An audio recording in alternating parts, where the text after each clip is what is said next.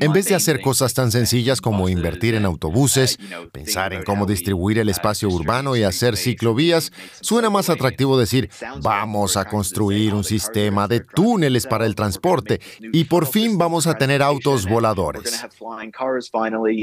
Inversionistas y medios se abalanzaron sobre nuevos y emocionantes proyectos de transporte de alta tecnología.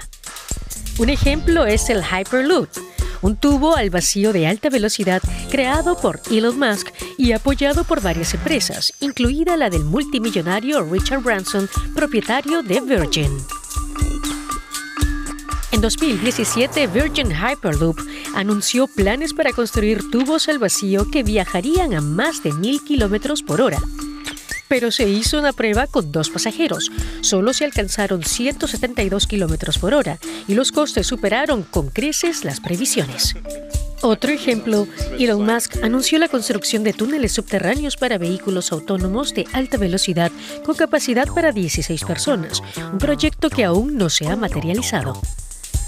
La siguiente promesa fue el diseño de un sistema de plataformas que transportarían los autos bajo tierra a más de 200 kilómetros por hora, otro proyecto inacabado.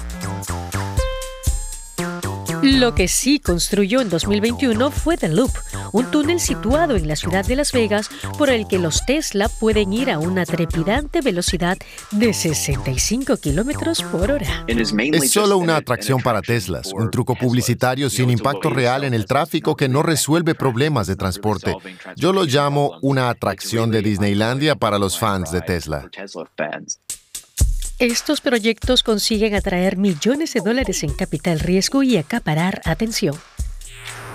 Pero los problemas de tráfico reales en las ciudades siguen sin resolverse.